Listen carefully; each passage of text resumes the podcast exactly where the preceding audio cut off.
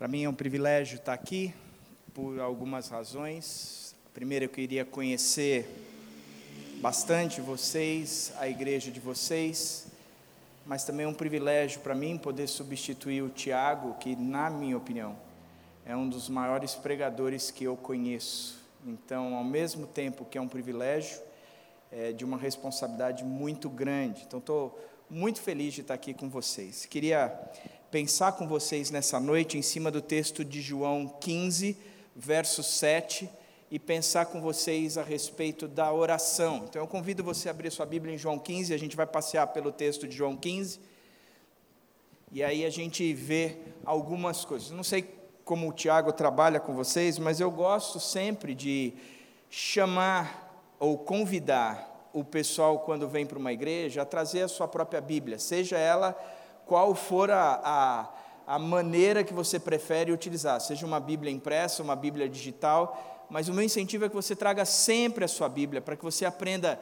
a manusear a Bíblia, a abrir, por exemplo, a Bíblia no livro de João, você está aprendendo, para que você aprenda a enxergar no texto o que nós estamos falando e principalmente para que você veja e avalie se o que nós estamos falando está no texto e não algo que está fora do texto. Porque assim vocês aprendem, e nós também somos policiados, a estarmos sempre fundamentados em cima da Bíblia. Entenderam? Então, João 15, 7 começa com uma, uma afirmação de Jesus dizendo: Se vocês permanecerem em mim e as minhas palavras permanecerem em vocês, pedirão o que quiserem e lhes será concedido. Esse é um texto bastante interessante, porque Jesus vem no capítulo anterior confortando o coração dos seus discípulos, dizendo o seguinte: ó, o meu tempo aqui está acabando, eu vou para junto do Pai, vocês vão ter que viver aí um pouquinho sozinhos, e eu sei que vocês estão ficando tristes porque eu estou é, repetindo essa história constantemente de que o meu tempo está acabando. E ele diz: então não fiquem tristes, não se turbe o coração de vocês Creiam em mim, creiam também em Deus, porque na casa de meu pai há muitas moradas, porque se assim não fora, eu não vou-lhe teria dito, vou preparar-vos lugar. E quando eu for e vos preparar lugar, eu voltarei e vos receberei para mim mesmo, para que aonde eu estou estejais vós também. Jesus vem confortando e consolando o coração dos discípulos, dizendo: Nós estamos juntos nessa parada. Eu estou indo embora, mas nós vamos continuar juntos. Eu estou indo para junto do Pai, mas estou indo para preparar lugar para vocês. Quando o lugar estiver pronto, eu volto e recebo vocês aonde eu estou, para que aonde eu esteja, vocês estejam comigo para o resto da vida, para a eternidade toda. Por isso, não deixe essa história de que eu vou para junto do Pai abater o coração de vocês. Fiquem firmes, fiquem firmes. Faltou o hashtag, mas ele falou: fiquem firmes, fiquem firmes. Pois bem, em cima desse contexto todo, ele chega para os discípulos e diz o seguinte: Se vocês permanecerem em mim e as minhas palavras permanecerem em vocês, pedirão o que quiserem e lhes será concedido. E aí eu vou começar com uma pergunta essa noite: Como é caracterizada a sua vida de oração?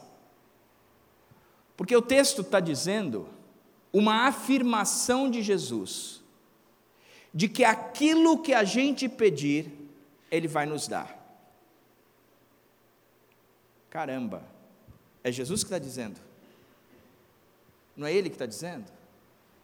Então eu pergunto para vocês: como andam, ou como anda a vida de oração de vocês? Porque a nossa vida de oração, ela tem que ser caracterizada como uma vida de oração bem-sucedida. Porque é o que Jesus está falando o que nós pedirmos, nós receberemos. Não é o que ele está falando? Sim ou não? O que nós pedirmos, nós receberemos.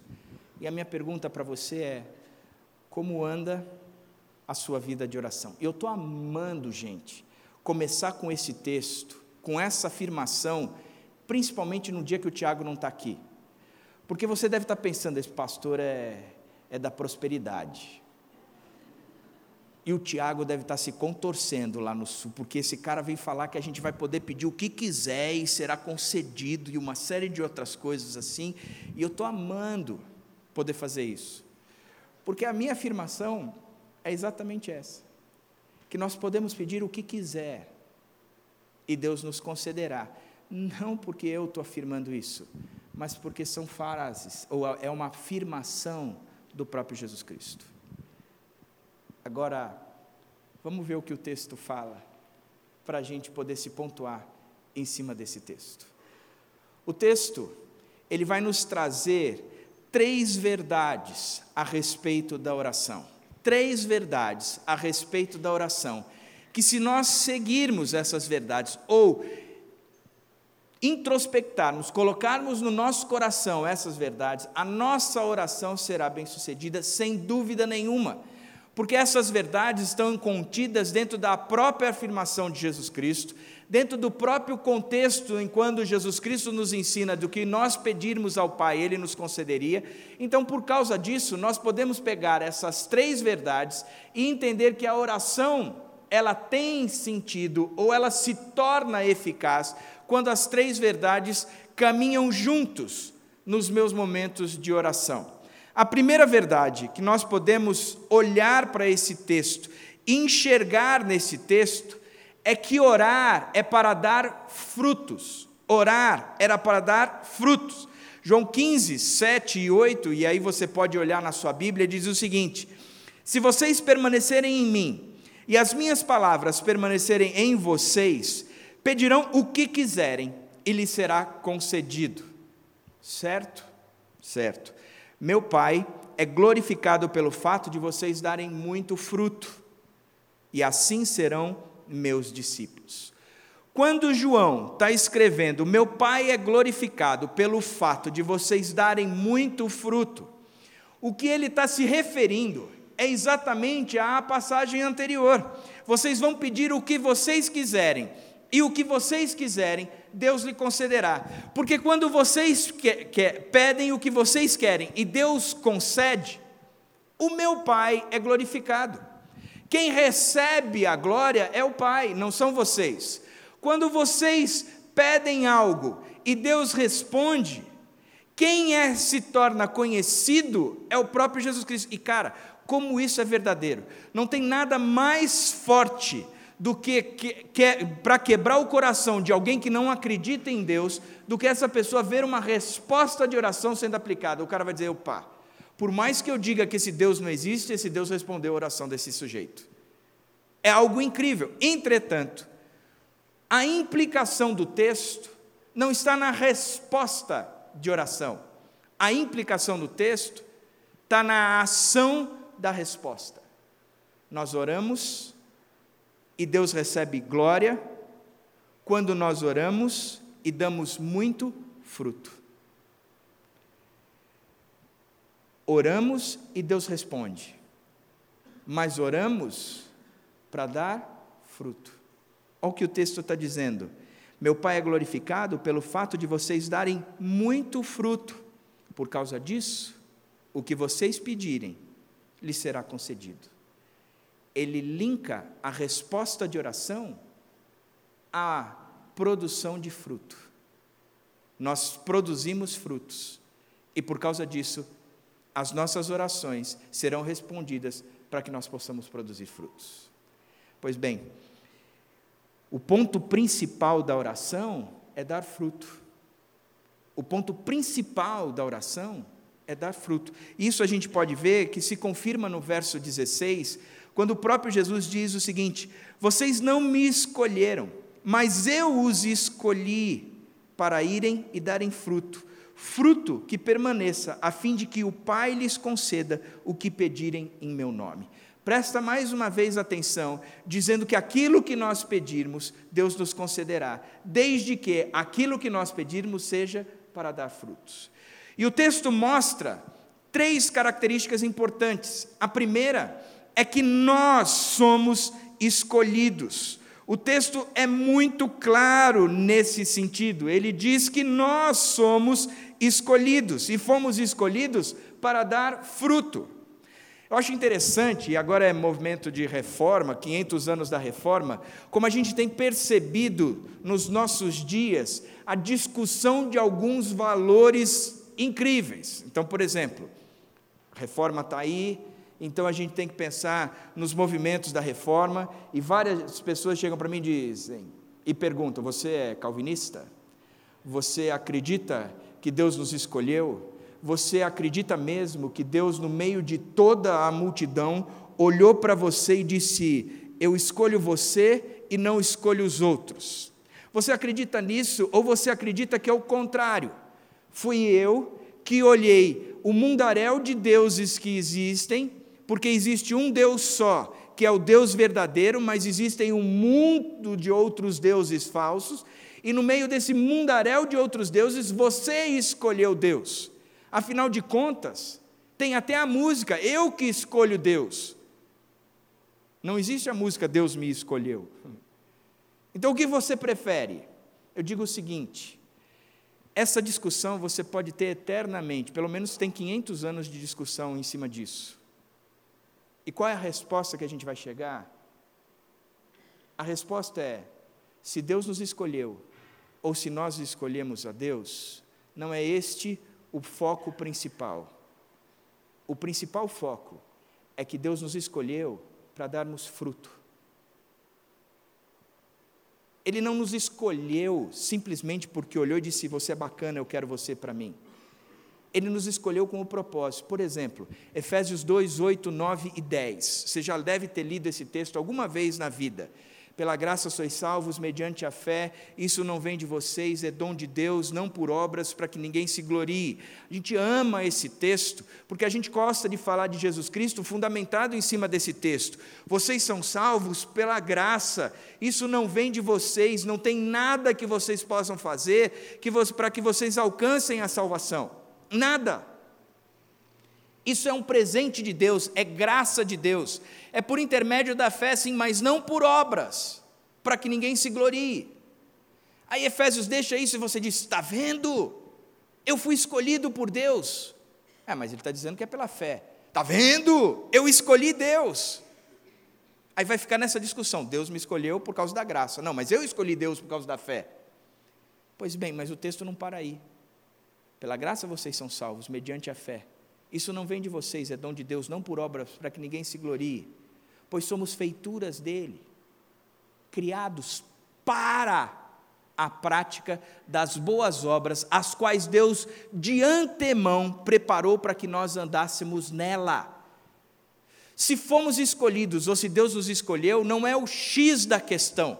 O X da questão é: fomos escolhidos para a prática das boas obras, as quais Deus de antemão preparou para que andássemos nelas. Nós aceitamos a Deus pela fé para a prática das boas obras, as quais Deus de antemão preparou para que andássemos nelas. Nós fomos escolhidos para dar fruto, diz o texto. Significa que salvação não se discute ou não se mede pelo fato de Deus ter me escolhido ou não. Você quer saber se você é salvo de fato? Deixa de lado essa questão da escolha e olha para o fruto, porque o próprio texto de João 15 diz: pelos frutos é que vocês serão conhecidos. Pois aquele que está enxertado na videira dá fruto da videira, mas aquele que não está enxertado na videira não serve para nada a não ser para ser lançado fora, ser queimado e jogado pelo vento. Porque é pelo fruto que vocês serão conhecidos. E acabou. Portanto, nós somos escolhidos por Deus. E houve este movimento para que nós pudéssemos dar fruto. A segunda característica do texto é que o fruto tem uma marca. É um fruto que permanece. Não é um fruto passageiro, é um fruto que permanece. E aí entra mais uma discussão.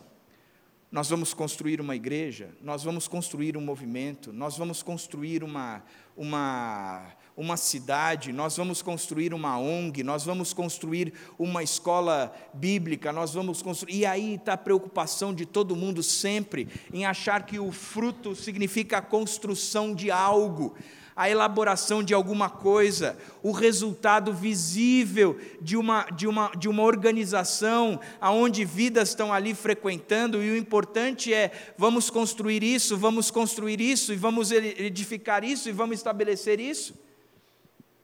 Só que a Bíblia está dizendo que são fruto que permanece. E o que é que permanece? O que é que dura sempre? Não conheço uma igreja que tem uma duração eterna. As sete que receberam cartas escritas por João na Ásia Menor e estão em Apocalipse, das sete não existe mais nenhuma. Então, o que é que permanece? O que é que dura para sempre? Eu cresci numa igreja é, batista regular, onde eu devo ter feito teologia sistemática umas sete a oito ciclos de teologia sistemáticas, da minha infância à juventude. Uma igreja muito bíblica, onde eu estudei Bíblia profundamente, profundamente. E ali eu aprendi algumas coisas que gravaram na minha vida por, por toda a minha juventude, infância, juventude e agora na minha velhice também. Mas o que eu tenho lembrança também era de algumas coisas que nós discutimos. Por exemplo, galardão, que tem a ver com fruto que permanece, aquilo que a gente vai receber na eternidade. O que é galardão? A Bíblia não conta. Naquela época, eu aprendi que galardão podia ser uma casa grande. Quanto mais eu fizesse, mais eu realizasse coisas aqui, enquanto eu estivesse vivo, quanto mais eu me aproximasse de Deus, maior seria a minha casa na eternidade. Eu fiquei pensando um dia, cara, se a eternidade ela tem a relação de uma, de uma igualdade entre todos os homens, significa que lá a gente não vai ter alguém que seja contratado por mim para me ajudar na limpeza da minha casa. Então eu vou ter uma casa gigantesca e quanto mais eu trabalhar, maior será a minha casa e o responsável pela manutenção dessa casa serei eu. Então significa que por no céu talvez não tenha poeira, talvez não tenha um monte de coisas na nossa eternidade, mas com certeza se você tirar uma coisa, é estralar e volta, ela vai. Então eu não queria passar a minha eternidade arrumando casa grande. Inclusive, eu hoje tenho dois filhos, um de 17 para 18 e um de, de 15 para 16, e eles já estão falando em ir embora de casa. E o meu movimento é o contrário. A minha casa, que tinha um tamanho relativamente pequeno, eu ainda quero uma menor ainda. Porque a maturidade exige um pouco de simplificar, reduzir, renunciar. Então eu não quero uma casa grande. Eu falei, pô, não pode ser isso. Aí me falaram que também tinha a ver com uma coroa. E conforme nós fôssemos fazendo um monte de coisas aqui, a gente ia recebendo é, pedras preciosas nessa coroa. E eu fiquei pensando, cara, nem boné eu gosto, vou passar minha eternidade com uma coroa. E se eu fizer muita coisa, a coroa vai estar cheia de pedras. Vai ser pesado para caramba esse negócio. Eu não sei se eu quero esse negócio, não. Eu confesso que essas duas ideias a respeito de galardão eu deixei de lado. Ouvi uma do Dr. Shed que eu gostei demais. Ele diz que tem a ver com a capacidade da gente desfrutar da presença de Deus. E isso vai ser variável de pessoa para pessoa, de acordo com o desenvolvimento da pessoa aqui. Por exemplo, se nós fôssemos para, o Teatro Municipal de São Paulo, ouvir a Orquestra Filarmônica de Nova York, regida pelo maestro Zumbi Meta, a, nova, a nona é, de Beethoven, fôssemos eu, Josué Campanhã e Tiago Martins, Josué, que é um cara erudito, ele ouviria naquela sala, na, com aquela regência, executada por aquela filarmônica, e ele sairia de lá em êxtase, dizendo: Este maestro é sensacional, esta filarmônica é incrível, esta sala é magnífica e esta música é sensacional. Eu estou em êxtase. Eu, que não curto muito assim a música sacra, eu ouviria a música clássica, eu ouviria e diria, cara, essa sala é bacana. Os caras tocam direitinho. O maestro segura a batuta com poucas pessoas. Achei legal o programa. Tiago Mates, que pede para se cantar Justin Bieber num culto. Verdade ou mentira? Iria para uma sala dessa, era uma porcaria, pior evento, e como o Tiago tudo é muito bom, é muito ruim, ele falaria: é o pior evento que eu já vi na minha vida, uma desgraça, não gosto disso, que coisa horrível, perdi tempo. Alguns dizem que galardão tem a ver com essa capacidade da gente desfrutar da presença de Deus. Alguns desfrutarão mais e outros menos. Eu gosto muito da definição de Paulo. Paulo diz assim em 2 Tessalonicenses, capítulo 2, versos 19 e 20: Pois quem é a nossa esperança, alegria ou coroa em quem nos gloriamos perante o Senhor Jesus na sua vinda. Ele diz: qual vai ser a minha recompensa, o meu galardão, a minha alegria, a minha esperança, a minha coroa quando Jesus Cristo voltar? Ele diz: vocês são, vocês são a minha alegria e a minha glória. Vocês são. Porque dessa vida, se tem um ditado que diz que a gente não leva nada, que dessa vida diz que caixão não tem gaveta, que você não leva nada dessa vida, isso é uma das maiores mentiras, porque dessa vida eu não levo o meu carro, eu não levo a minha casa, eu não levo a minha conta bancária, eu não levo as minhas roupas, nem o terno, nem o terno que eu vou usar no meu caixão fica. Eu não levo nada, nada. Na verdade, essas coisas, em geral, ficam para a briga dos outros. A única coisa que eu levo, com quem eu vou me encontrar na eternidade, são pessoas. É o fruto que permanece. É o fruto que permanece. Não é um carro novo que eu vou pedir em oração. Não é uma casa nova que eu vou pedir em oração. Não é um emprego novo que eu vou pedir em oração isso não é fruto que permanece. Eu vou receber o que Deus permite, ou o que Deus me garante de que eu vou receber, porque eu, eu tenho a promessa de que se eu pedir, Ele vai me dar. Tudo aquilo que tiver vínculos com o fruto que permanece, que são pessoas. São pessoas. Por isso, a terceira característica do texto é que diz: para estes frutos, o que pedirmos, Ele nos concederá. Para este fruto, o que nós pedirmos, Ele nos concederá. Diferente, né? Diferente o conceito de oração. Agora, pensa um pouco nos grupos de oração que você tem ido. E me diga quais são as marcas principais dos pedidos de oração. É um emprego novo? É um carro novo? É uma casa nova? É que a sogra parta o mais rápido possível? A gente pede por isso. Aí a gente não vê a resposta de oração e surge uma outra necessidade, aquela necessidade que a gente estava pedindo, a gente já deixa de lado. E a gente começa a pedir outras coisas, outras coisas, outras coisas, outras coisas, outras coisas. E às vezes a gente não vê a resposta de oração, por quê? Porque a oração não está vinculada a nenhuma, não tem nenhuma garantia de resposta. Nenhuma garantia de respostas. Que não sejam para frutos que permaneçam. E o que permanece é o investimento de pessoas e a sua eternidade. Acabou. Acabou.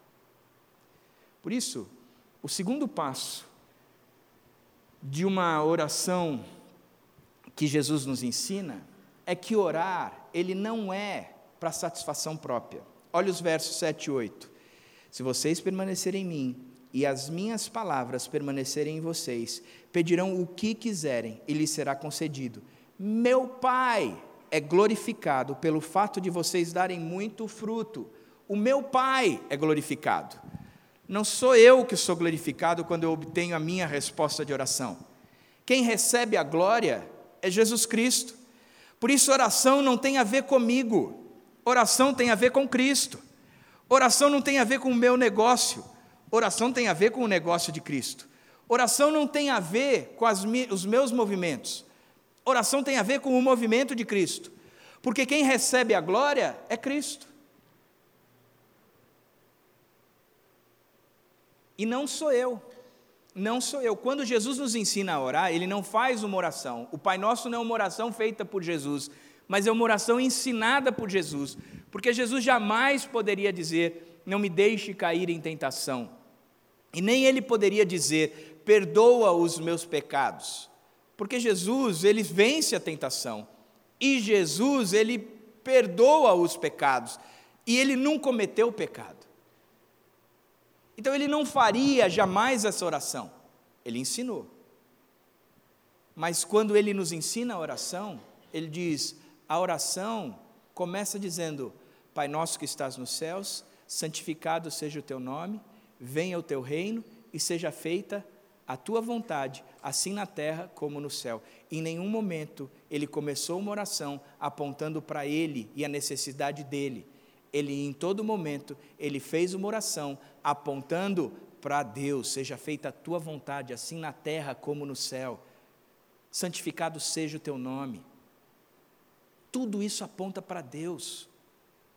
O pão não é meu, o pão que é nosso. Senhor, não deixa faltar para fulano e nem deixe faltar para mim. Se eu tiver, que o que eu tenha seja para o próximo. Não é um pão que é meu, Senhor, perdoa o meu pecado, assim como eu perdoo os meus adversários. Não é um perdão meu, é um perdão já consumado entre nós. Por isso, em nenhum momento a oração de Jesus é uma oração centralizada naquele que pede, mas é, é uma oração centralizada naquele que ouve. Gosto de ilustrar isso aqui com o seguinte exemplo: o dono de uma fazenda ele recebeu uma ligação e ele teve que se ausentar por tempo indeterminado.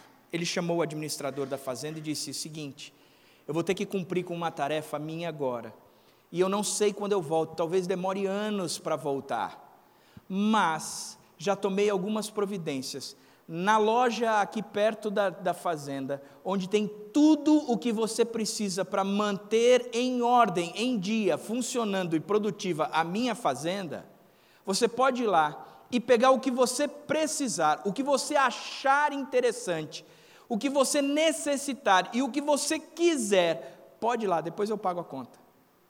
Mas ali o crédito já está ilimitado para você. Então, o que você precisar para a minha fazenda enquanto eu estou ausente, pode ir lá. Entendeu? Entendi. E o dono da fazenda foi embora. Alguns anos depois ele voltou.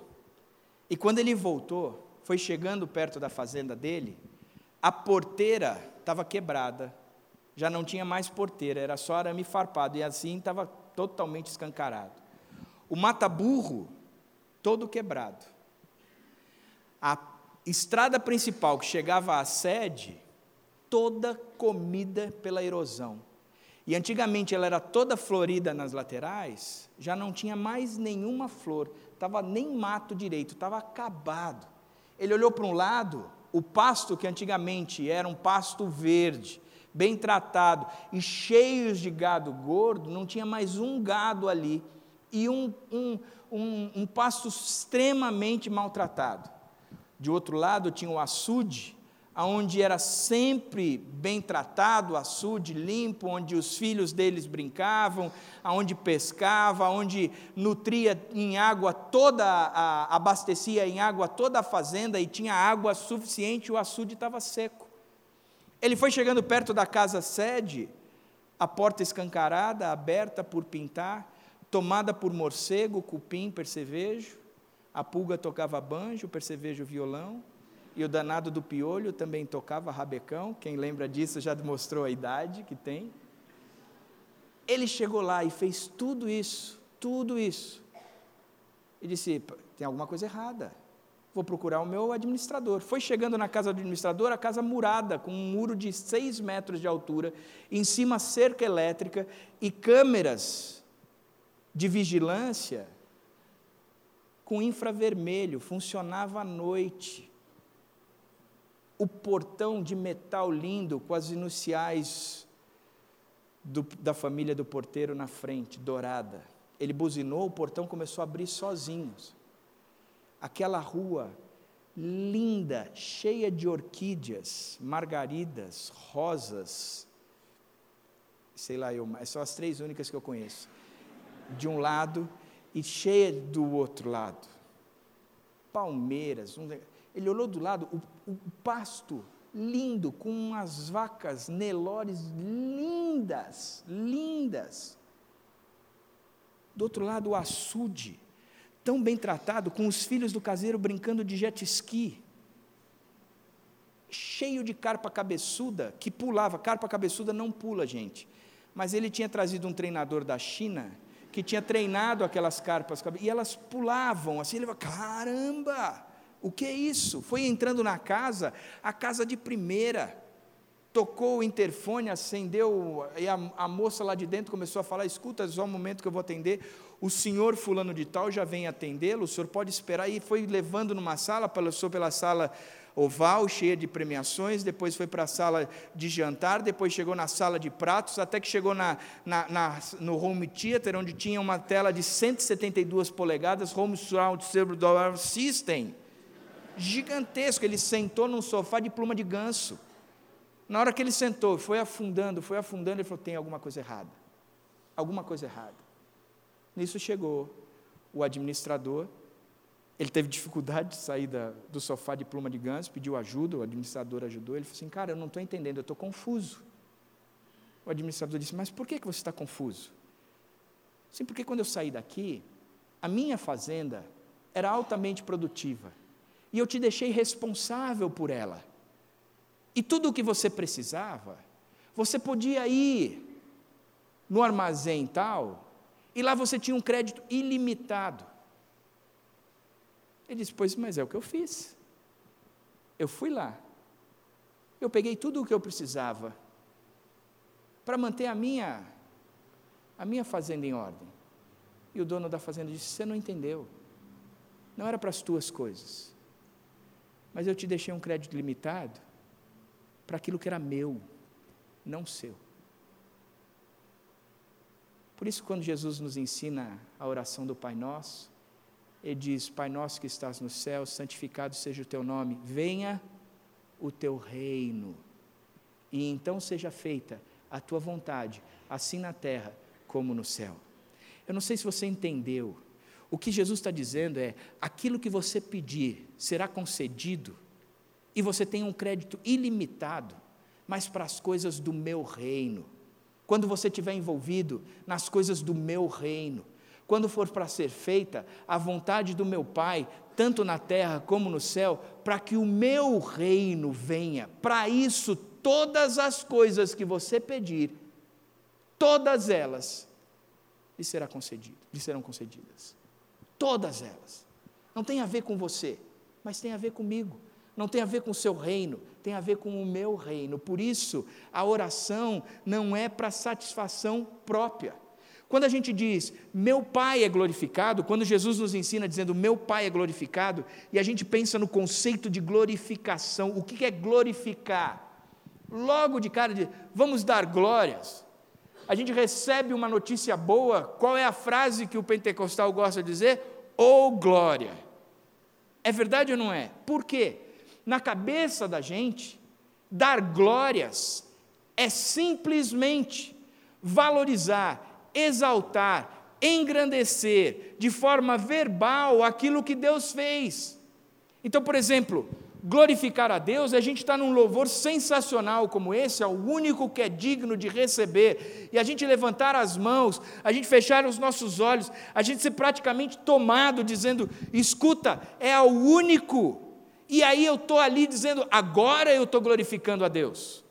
Como se glorificar a Deus fosse ligado ou resumido a momentos espirituais. Só que aí Jesus fez uma oração no capítulo 17 de João, quando ele diz o seguinte: Deus, eu te glorifiquei, cumprindo as ordens, cumprindo as tarefas, fazendo o que o Senhor me mandou fazer.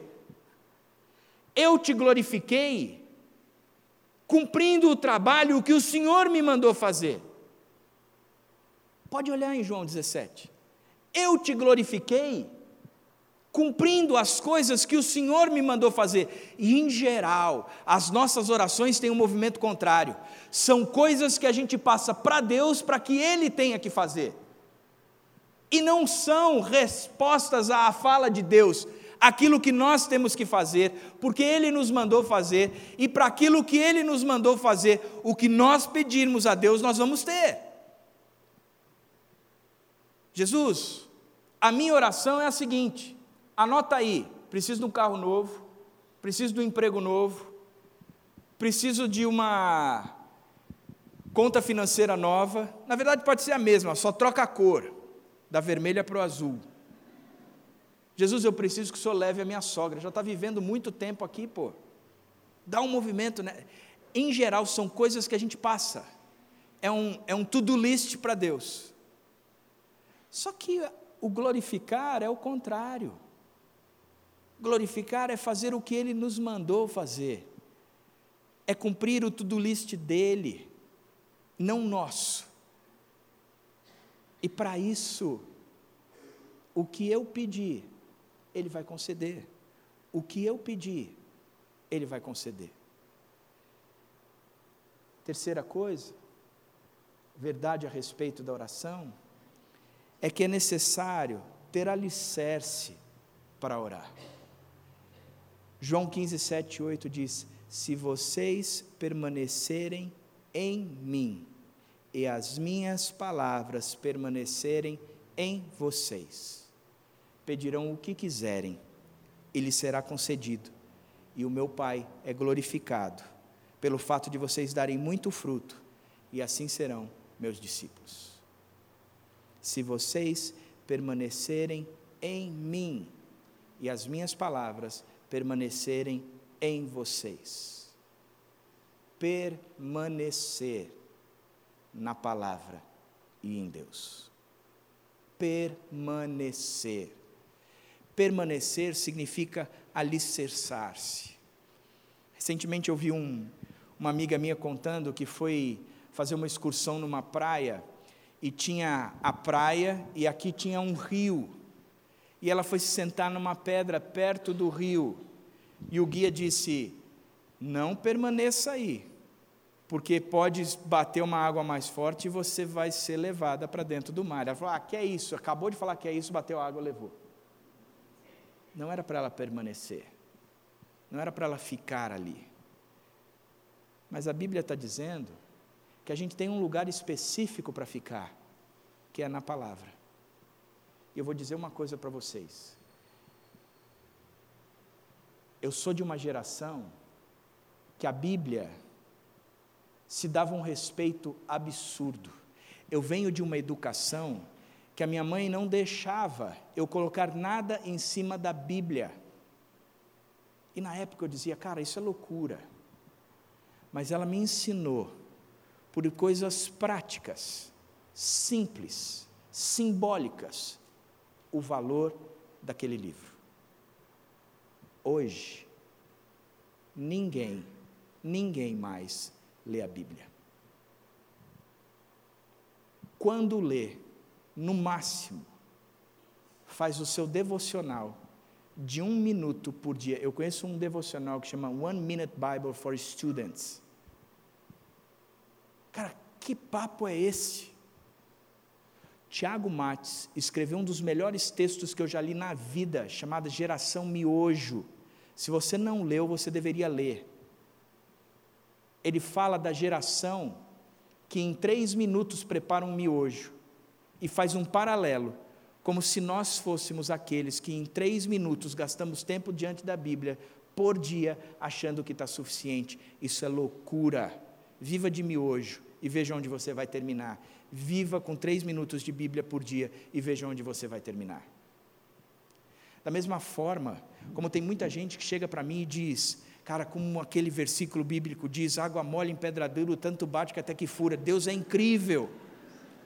Que cabeça vazia oficina do diabo. Aonde está esse texto na Bíblia? Eu não sei. Na minha Bíblia não está. Como o pessoal se enche, se enche de autoajuda um povo altamente terapeutizado. E eu não sou contra a terapia, minha esposa é estudante de psicologia. Eu sou contra a substituição do que é de Deus pelo do que é do homem. Vou ilustrar para vocês. Teve um casal amigo meu que se separaram, a esposa aprontou. A esposa começou a ter dificuldades no grupo pequeno dela. E ela virou para mim e disse: O meu terapeuta disse o seguinte, que é para eu procurar um grupo pequeno diferente, para que eu possa ter mais liberdade, porque este grupo não me aceita, então eu preciso procurar. Eu falei: Então, seu terapeuta disse isso? Disse. Pois ele é humanista, como toda terapia é. O que você precisa aprender é ser bíblico. E o que a Bíblia nos ensina é, primeiro, não procura um terapeuta necessariamente, ele vai te ajudar em muitas coisas, mas nesse caso é um caso de pastor, não é de terapeuta. Pode deixar que eu vou no seu grupo e vou dizer para eles que se eles não souberem amar e perdoar uma pessoa, não são eles, não é você quem vai sair do grupo, é este grupo que sai da igreja, porque não se caracteriza mais como igreja. Um povo que não sabe aceitar aquele caído. A segunda coisa é que se tem um grupo que você tem que permanecer, é neste. Porque você precisa aprender e o grupo precisa aprender. Então eu sou totalmente contra o que o seu terapeuta disse. Eu acho que você tem que ir para o que a Bíblia diz. É perdoar, é amar, é aceitar, é acolher, é pedir perdão, é reparar. São movimentos poucos difundidos hoje em dia, mas extremamente bíblicos. Você pega o Salmo 119, por coincidência é o meio da Bíblia, o salmo com o maior número de versículos, o texto com o maior número de versículos, se não me engano, 170 e poucos. Essa semana, pega o Salmo 119 e vá fazendo leituras aleatórias. Coloca o dedo, vou ler esse aqui, ó. E veja se o versículo que você pegou ele por um acaso, ele não fala da importância da Bíblia para a sua vida. Como pode o jovem guardar puro o seu caminho, observando-o segundo a sua palavra? Como pode? a tua palavra é lâmpada para os meus pés, é luz para o meu caminho. Ele vai falando da, da, da palavra de Deus, dos, do, do, dos fundamentos de Deus, da lei de Deus, da doutrina de Deus, ele vai chamando de um monte de coisas, mas ele vai apontando para a Bíblia. Quantos versículos você sabe de cabeça? Quantas músicas você sabe de cabeça? Quantos versículos você sabe de cabeça? Puxa, a vida é uma geração que não lê mais que se fundamenta em cima de qualquer outra coisa, e a Bíblia diz: se vocês permanecerem em mim, como é que se permanece em Deus? As minhas palavras permanecerem em vocês. Como é que se permanece em Deus? Se permanece em Deus nas palavras de Deus, ou na palavra de Deus, no que Deus disse, no que Ele ensinou, no que Ele passou, no que Ele relatou, no que Ele diz que é certo, e é em cima disso que nós temos que viver. A Bíblia hoje ela é relativizada, ela é interessante quando ela é interessante, ela é descartada quando ela é agressiva. Quando eu acho que a Bíblia está de acordo com aquilo que eu acredito, beleza. Quando eu acho que ela está em desacordo, Ah, a Bíblia não é tudo isso. Ah, é uma... Quem disse que a Bíblia foi escrita por Deus? Você acredita nisso? Passou na mão de muitos homens. Alguém deve ter errado. Sabe qual é o resultado de tudo isso? A marca da nossa geração é uma geração imatura, criança que não cresceu. Você pega 1 Coríntios 13, vem descrevendo o que é o amor, um texto lindo. Ainda que eu fale a língua dos homens e dos anjos, se não tiver amor, não vale de nada. Ainda que eu pegue tudo que eu tenho à venda e dê aos carentes, se não tiver amor, não vale de nada. Ainda que eu me ofereça como um sacrifício vivo e tenha sido queimado aí fora, se não tiver amor, não vale de nada. E aí ele vem descrevendo de que o amor não tem a ver com sentimento, mas tem a ver com compromisso, com maturidade. Porque o amor não arde em ciúmes, não busca o próprio interesse, não se alegra na injustiça. O amor tudo sofre, tudo crê, tudo espera, tudo suporta. Ainda digo mais, diz Paulo: o amor não acaba. Esse papo de que acabou o amor, acabou nada. Acabou nada, porque amor não é sentimento, amor é compromisso. Em vez de ter acabado o amor, você vira e diga: acabou o compromisso, mas não o amor porque amor não é sentimento. No mesmo texto, Paulo vira e diz: quando eu era menino, eu falava como menino, eu pensava como menino, eu raciocinava como menino. Agora que sou homem, as coisas de menino ficaram para trás. Sabe o que a Bíblia está nos ensinando? Que o cristianismo é para gente grande, para gente madura, para quem quer seguir a Cristo mesmo. Digo mais, por exemplo, todo relacionamento gera intimidade, toda intimidade gera conflito. Todo. Sabe o que hoje é padrão, default? É que todo relacionamento gera intimidade e toda intimidade gera conflito. Então a gente troca o relacionamento e não se torna maduro o suficiente, homem o suficiente, para administrar o conflito e continuar no relacionamento. Porque quando eu era criança, eu falava como criança, eu pensava como criança, eu raciocinava como criança. Agora que sou adulto, a coisa é diferente. Porque eu permaneço nas coisas de Deus, eu deixo de lado a minha vontade e eu insiro a vontade de Deus. Eu não permaneço mais nos meus sentimentos, sentimento é enganoso. Eu não permaneço mais na minha vontade, vontade é, uma, é, é enganosa. Eu não permaneço mais naquilo que eu quero, mas eu assumo o compromisso de que, se preciso for, reduzir o meu corpo à escravidão, como Paulo disse, para que eu esteja vinculado à vontade de Deus.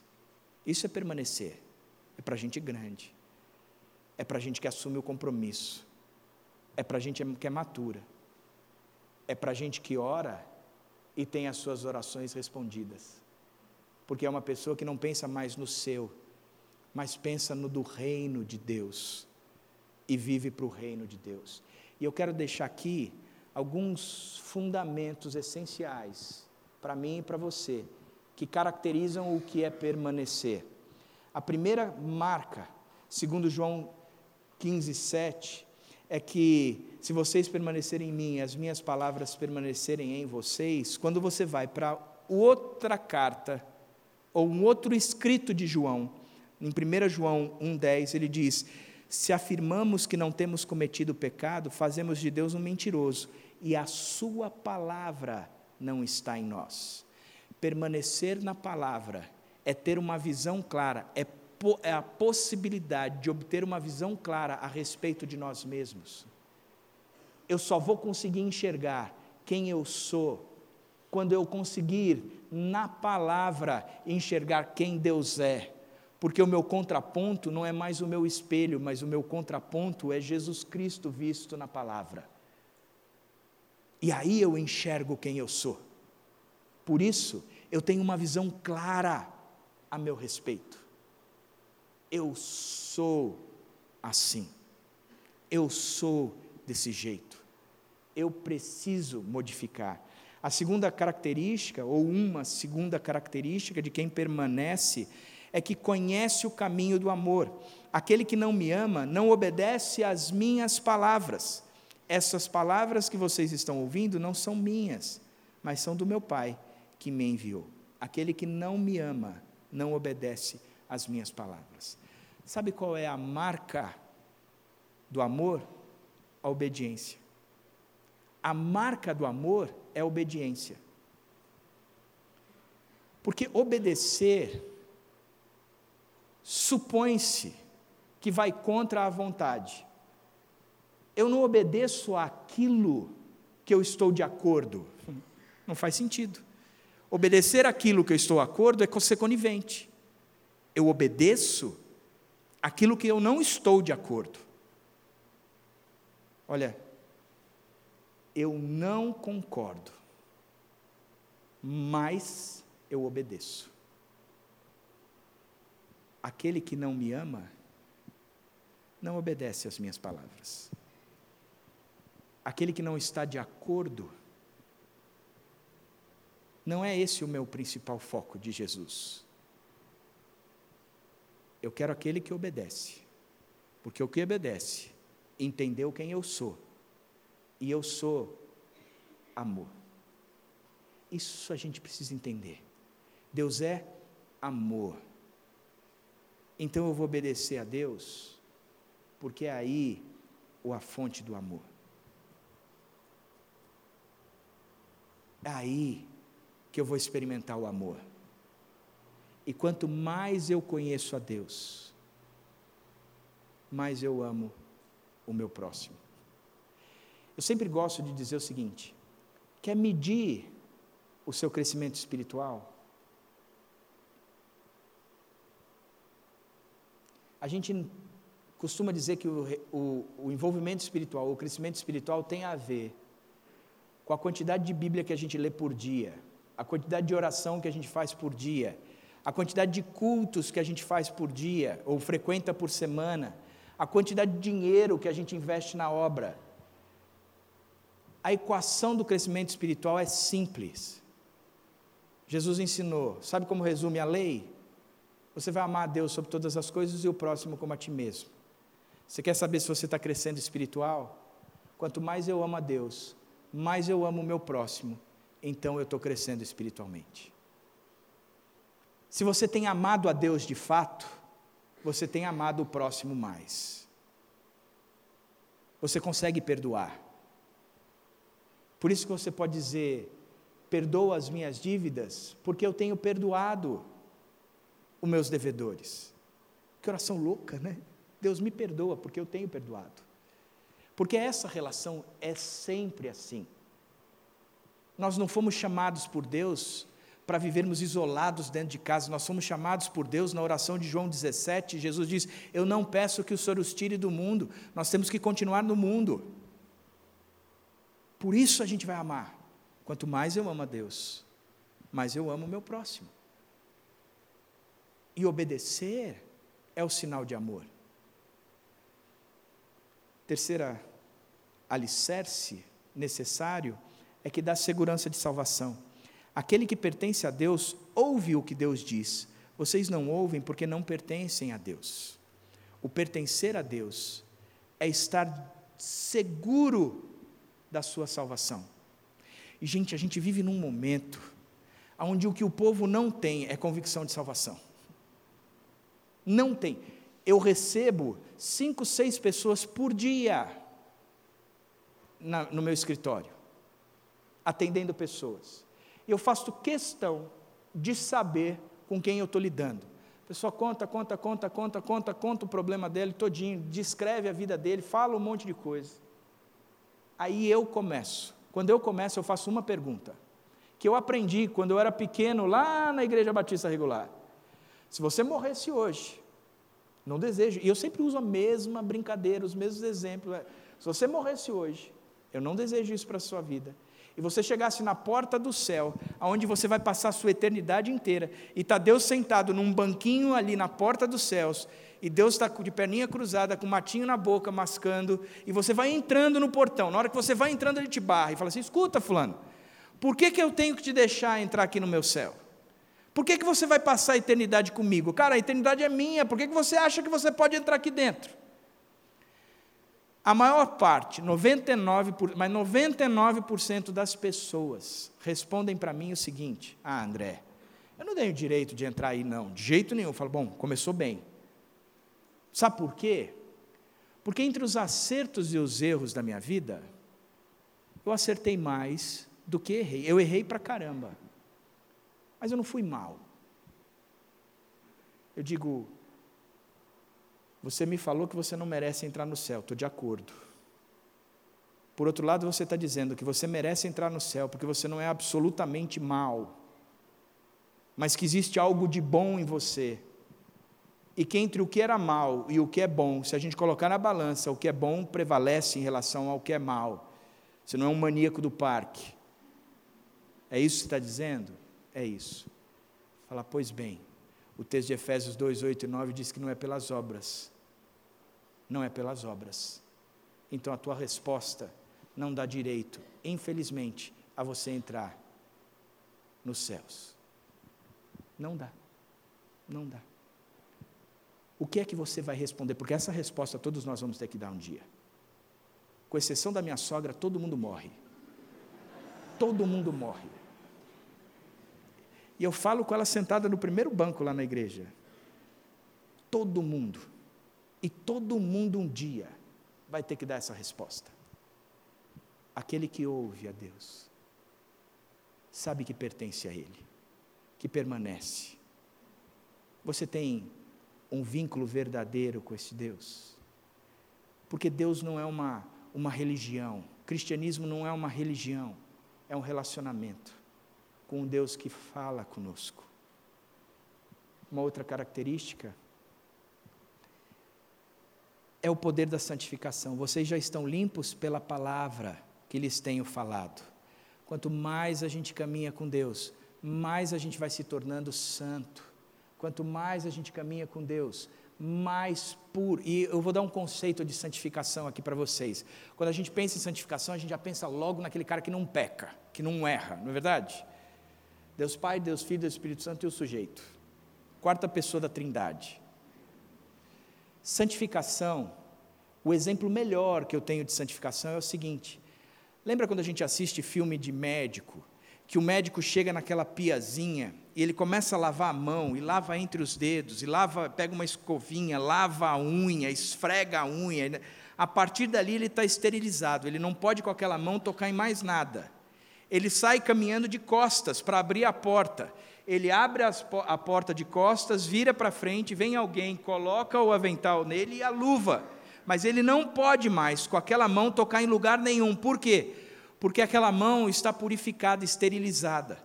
Se ele for com a mão não esterilizada para uma operação, em vez dele promover cura, ele vai promover morte. Santificação é tudo aquilo que promove cura, tudo aquilo que promove vida. Tudo o que promove morte não é santificação. Então, no meu relacionamento, o que é que eu promovo vida? Quando eu tiro a mentira, quando eu tiro o adultério, quando eu tiro a enganação, quando eu tiro a fofoca. Isso promove vida em relacionamentos. Por isso que está dentro dos dez mandamentos o não matarás. Porque não é um matar de fato, mas é promover vida. É diferente. Por isso o texto diz: o poder da santificação. Vocês já estão limpos pela palavra que lhes tenho falado, de João. E por fim, vence o maligno. A vitória sobre o maligno. Jovem, eu lhes escrevi porque vocês são fortes, em vocês a palavra de Deus permanece, vocês venceram o maligno. Quanto é de nós que de fato temos a vitória sobre o diabo. Tudo para alguns é batalha espiritual. Aparece uma dificuldade, é batalha espiritual, é batalha espiritual, é batalha espiritual, é batalha espiritual. Mas o diabo já é vencido por nós. O diabo, a gente não precisa nem temer. Eu lembro que quando eu estava ainda, trabalhava na Igreja Batista do Morumbi, a gente fez um evento na comunidade carente, em frente à igreja, e é uma comunidade numa rua abaixo. A gente levou um, um caminhão para lá, botamos uma banda em cima, começamos a tocar um monte de outras coisas. E o pastor da comunidade me pegou e disse: Eu tinha vinte e poucos anos, hoje eu tenho 27, mas naquela época eu tinha vinte e poucos anos. Ele virou e falou assim: Vamos comigo fazer uma visita? Eu falei: Vamos. Chegamos num casebre de porta de, de, de, de parede de papelão mesmo. Dentro do casebre tinha uma mesa e uma cama. E tinha um senhor endemoniado e um missionáriozinho do lado dele. E esse endemoniado estava com uma faca na mão. Ele vinha com a faca para cima de todo mundo. Vou te matar, vou te matar, vou te matar, vou te matar. Eu lembro que o, o, o pastor que me levou segurou o endemoniado, o eles tiraram a faca, o pastor bateu nas minhas costas, fica aí que eu estou indo embora. E me deixou eu, o missionáriozinho, bem magrinho, e o endemoniado. Eu nunca tinha feito nada com o endemoniado. Eu vindo aquilo, e o endemoniado e o missionáriozinho rolavam na cama, caía no chão, caía no outro, rolava e caía no chão. E, e, o, e, o, e o missionáriozinho pentecostal, orando em línguas o tempo todo e caía no chão, e o tempo todo caía. Eu falei assim, gente, não é assim que eu aprendi. Pô, a gente tem que vencer o diabo, eu pensei. Então vou fazer o que eu sempre aprendi. Nunca tinha tido uma experiência com o diabo. Virei para ele e disse: Em nome de Jesus, sai dele. O diabo pegou o missionáriozinho, jogou na parede de papelão, levantou para mim, levantou, veio na minha direção e disse: Eu vou te encher a cara de porrada. Na hora que ele falou isso, eu não tive dúvida nenhuma, eu saí correndo. Mas saí, cara, saí correndo. Nenhuma. Foi o sujeito mais espiritual da face da terra. Quando eu subi, eu caí em mim. Eu disse: Deus, como eu sou fraco e como eu não te conheço, como eu não permaneço num alicerce forte e firme que me dá autoridade sobre o diabo, autoridade qual eu já tenho, porque o Senhor na cruz venceu o maligno. Por isso, jovens, vocês venceram o maligno. Eu disse: Eu não tenho isso, Deus. E eu chorava, chorava pela graça de Deus. Alguns tempos depois, eu pregando, entro endemoniado, convertido na igreja. Algum tempo depois, eu aprendi que aquele que está em Cristo é nova criatura. Eu aprendi que é maior aquele que está em nós do que aquele que está no mundo. Eu já tive altos encontros com o endemoniado. Eu lembro uma sexta-feira, num dia de horário de verão, uma cesta bonita, seis horas da tarde, eu estava fechando as minhas coisas, indo para casa, dizendo, vou ter uma noite gostosa. Entra uma senhora na minha sala, aos prantos, dizendo, ah, o esposo de fulano de tal está endemoniado, você tem que estar tá lá. Eu entrei no carro com ela e no meu interior eu ia dizendo, Deus, sexta-feira à noite não é dia do diabo aparecer, pô. Eu estou cansado. Por que, que eu tenho que enfrentar esse sujeito hoje? Cara, eu não queria isso, meu. Mas angustiado na hora que eu entrei na casa, que eu vi o endemoniado em pé, o meu coração se encheu de amor por aquele sujeito, que a única coisa que eu me lembro de fazer era abraçar o sujeito, beijar o sujeito e dizer: Jesus Cristo te ama, Jesus Cristo te ama. E ele foi abaixando, abaixando, abaixando, abaixando, até que aquele diabo saiu daquele sujeito, ele se converteu e frequenta a nossa igreja. Sabe o que eu quero que vocês entendam? Que permanecer é se alicerçar. Por isso que, que Jesus nos ensinou, dizendo: se vocês permanecerem em mim, e as minhas palavras permanecerem em vocês, pedirão o que quiserem e lhes será concedido. Por isso que eu quero fazer o convite para vocês. Entrem no reino de Deus vivam a jornada, a aventura do reino de Deus, de uma vida comprometida na salvação de pessoas, de buscar pessoas do império das trevas e resgatá-las para o reino do Filho do seu amor, de ter uma vida que vale a pena, uma vida que você está investindo em frutos que vão permanecer por uma eternidade, uma vida onde você cada vez mais faz menos sentido para você e cada vez mais Jesus Cristo se torna o sentido para você a tal ponto de que você entra no reino, vai fazendo as coisas do reino, e o que você pede para Deus no reino, Ele te dá. Ele te dá. Por isso que a oração tem garantias de resposta. Por isso que eu comecei dizendo: há convicção para você e para mim, de que aquilo que nós pedirmos, Deus nos concederá, desde que nós estejamos engajados no reino, para o reino, em prol do reino. Porque o Senhor do reino vale a pena todo o nosso investimento. Porque para o Senhor do reino vale a pena nós sacrificarmos a nossa vida, porque é pelo sacrifício da vida do Senhor do reino é que é possível eu e você termos vida. Que Deus abençoe ricamente a sua vida. Eu queria orar por você agora. Deus querido,